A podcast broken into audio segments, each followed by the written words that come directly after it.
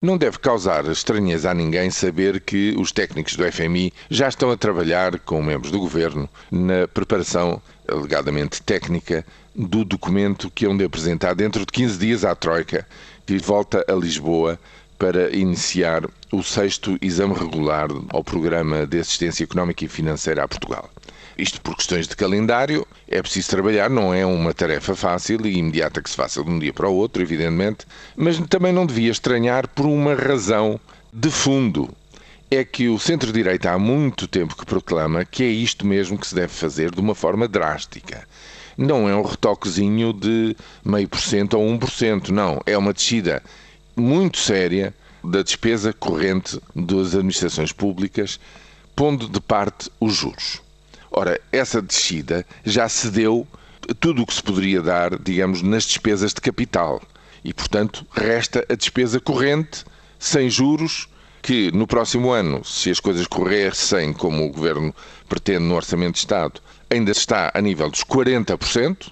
Ora, eu recordo aqui há uns anos atrás que um anterior líder da CIP afirmou que este tipo de despesa, a despesa corrente, sem juros, não deveria ultrapassar os 30% do PIB no nosso país. Na altura, o paradigma era justamente a Espanha do Partido Popular, com o Sr. Aznar à frente, que tinha como despesa total 40% e, portanto, isso dava qualquer coisa como 33, 34% de despesas correntes do Estado, pondo de parte os juros e as despesas de capital.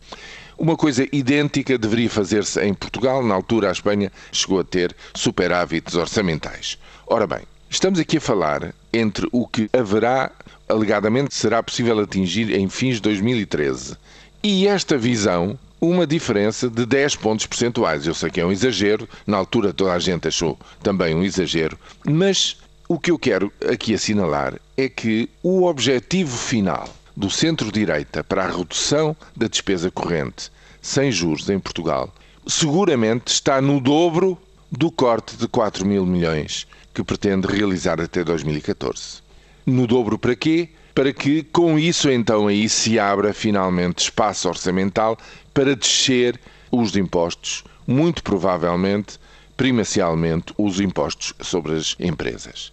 É este, digamos, o ponto final não, não se atinge em 2014 vai precisar de mais uns anos, mas a pressão nos anos seguintes, no centro-direita, se forem coerentes com tudo aquilo que foram proclamando ao longo dos anos, será na continuação deste caminho de voltar a cortar mais uns 4, 5 ou 6 mil milhões em cima dos 4 que pretendem agora.